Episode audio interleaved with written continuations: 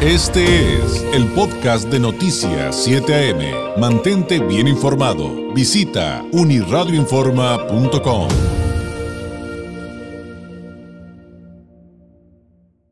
Me da mucho gusto poder saludar a través de la vía telefónica al maestro Sergio Moctezuma Martínez López, secretario del Trabajo y Previsión Social del Estado, por supuesto aquí en eh, Baja California. Maestro, ¿cómo estás? Muy buenos días.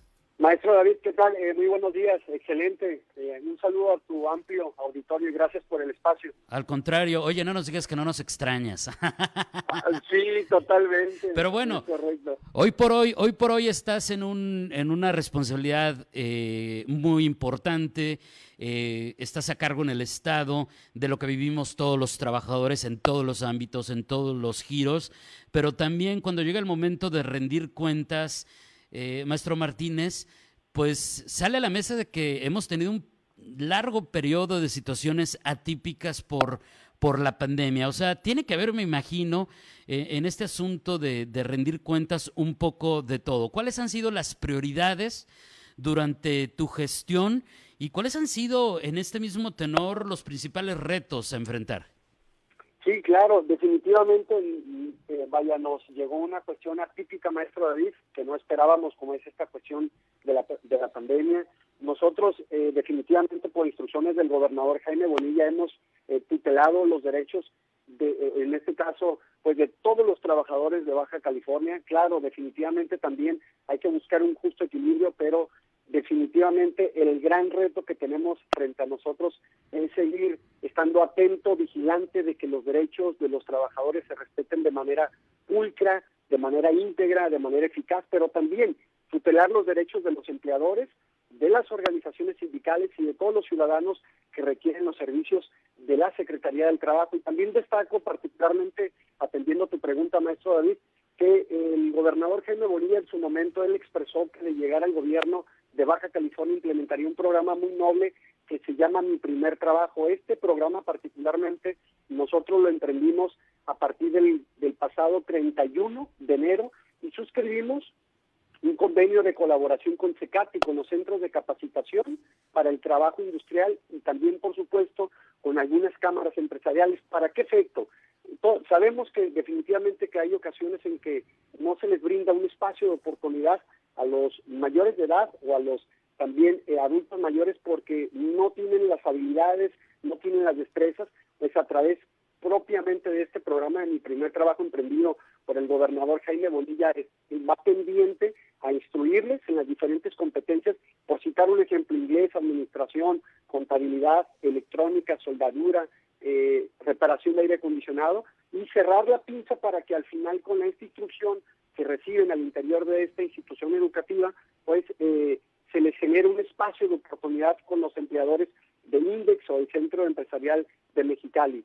Nos hemos visto reducidos por la cuestión de la pandemia, pero eh, CECATI ya está emprendiéndolos a través del INDEX y estamos convencidos que seguramente los resultados van a llegar de manera satisfactoria. Asimismo, también te destaco que un gran reto que hemos tenido es la atención de los trabajadores vulnerables que de pronto hemos visto alguna situación muy particular con algunos, y lo reitero, algunos empleadores que les están marcando para efecto de hacerles regresar al trabajo cuando lo cierto es que tienen que continuar en resguardo domiciliario. Y entonces el gran reto que hemos tenido es decirle al empleador, oye, eh, atento, eh, si tú deseas que este trabajador regrese a su centro de trabajo, no pierdas de vista que hay criterios nuevos que emitió la Secretaría de Salud del Gobierno de México a través del diario oficial de la Federación el pasado 27 de julio. Y tu deber empleador es enviarle a este trabajador con su médico tratante que le emitan un diagnóstico médico y por citar un ejemplo, si la hipertensión, la diabetes, mellitus que padece está controlada, puede regresar al trabajo, pero si no, tiene que continuar en resguardo domiciliario. Y esa ha sido prácticamente, eh, disculpa la expresión, pero uno de los estire y afloje porque sé definitivamente que ahorita el gran reto que tenemos es la reactivación económica y la generación de las fuentes de empleo que lo hemos venido desarrollando. Ya te compartiré en un momento más, si me lo permites, las ferias de empleo que hemos emprendido. Claro. Oye, abriendo un paréntesis, porque también estoy haciendo aquí mis anotaciones de temas interesantes que estás mencionando, pero eh, abriendo un paréntesis justamente en este tenor, se hablaba hace algunos días de que a lo mejor ya habría eh, la posibilidad de que los trabajadores, justamente los vulnerables, por eso me acordaba, eh, ya pudieran regresar a su trabajo y que se iba a establecer un protocolo. ¿Ya hay avances en esto? ¿Ya hay alguna fecha probable para este regreso? ¿Lo siguen trabajando o, para cuándo más o menos sabríamos? Claro que sí. El, el, protocolo que se recibió es propiamente el que fue emitido por el gobierno federal el pasado 27 de julio, maestro David. Nada más que ha habido de pronto algunas malas interpretaciones. Lo cierto es que ahorita en este momento los empleadores sí le pueden marcar a sus trabajadores vulnerables, pero no para hacerles regresar a incorporarse al trabajo inmediatamente. Es la invitación para que el trabajador acuda ante el IMSS para practicarse su diagnóstico médico y si el médico determina la enfermedad de este trabajador que padece hipertensión está controlada, inmediatamente al, día siguiente tiene que regresar a chambear.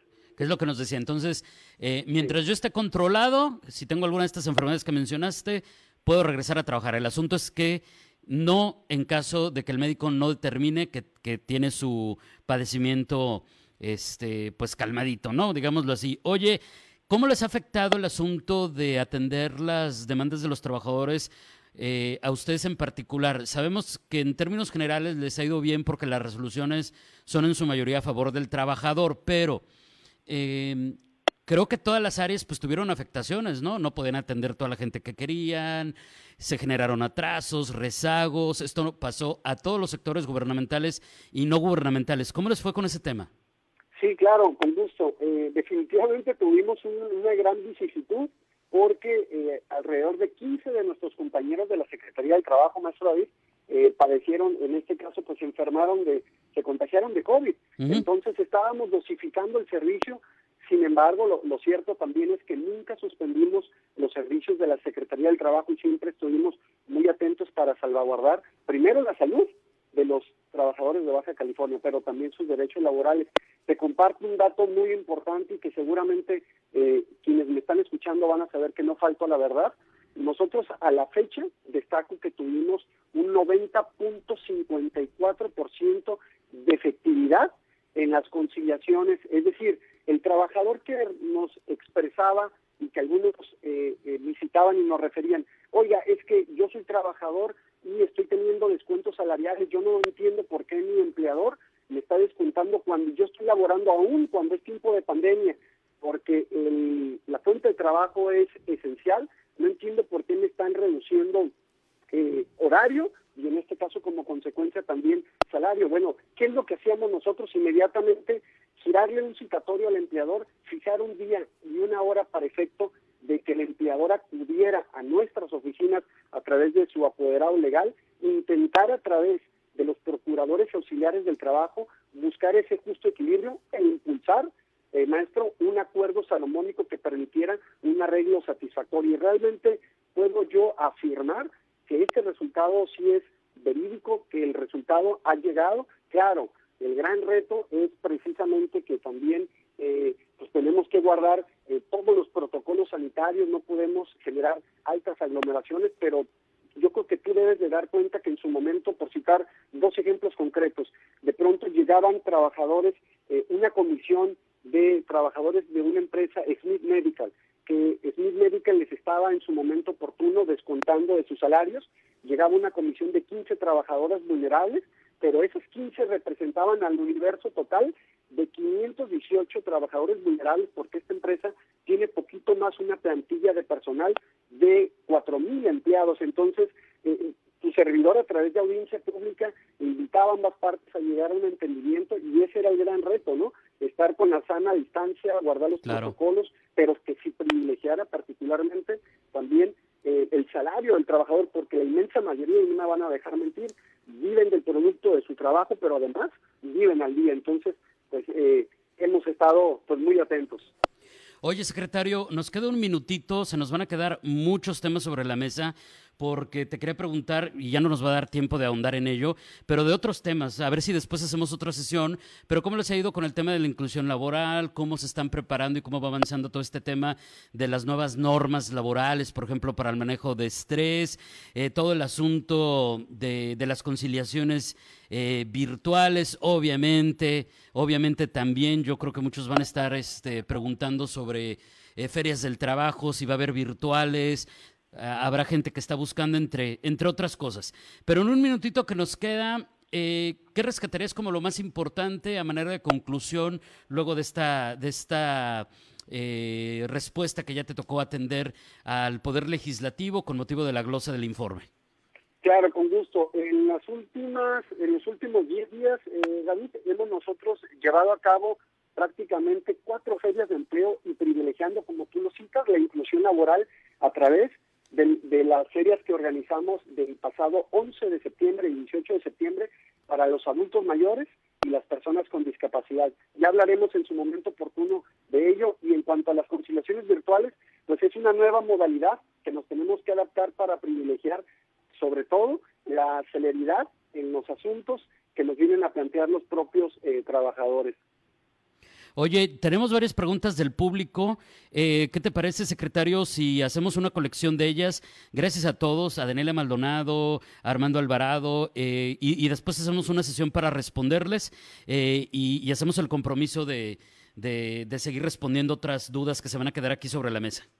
Con todo gusto, claro que sí. Realmente la labor que hemos desarrollado ha sido muy ardua, muy dedicada y nos faltan muchos temas por compartir, pero ya habrá momento oportuno y agradezco el espacio. Sí, y también porque surgen muchas preguntas en medio de que seguimos finalmente viviendo esta pandemia y tendremos que ir aprendiendo pues nuevas reglas, nuevas formas, etcétera. Gracias, secretario, muy buenos días. Claro que sí, ¿puedo compartir un número? sí, por supuesto, claro. Claro que sí, en Tijuana, 681 5952 y el 681 2388. Estamos a sus órdenes. Perfecto. Un abrazo, maestro. Gracias, buenos días. Es el maestro Sergio Moctezuma Martínez López, el secretario del Trabajo y Previsión Social del Estado. Este fue el podcast de Noticias 7am. Mantente bien informado. Visita unirradioinforma.com.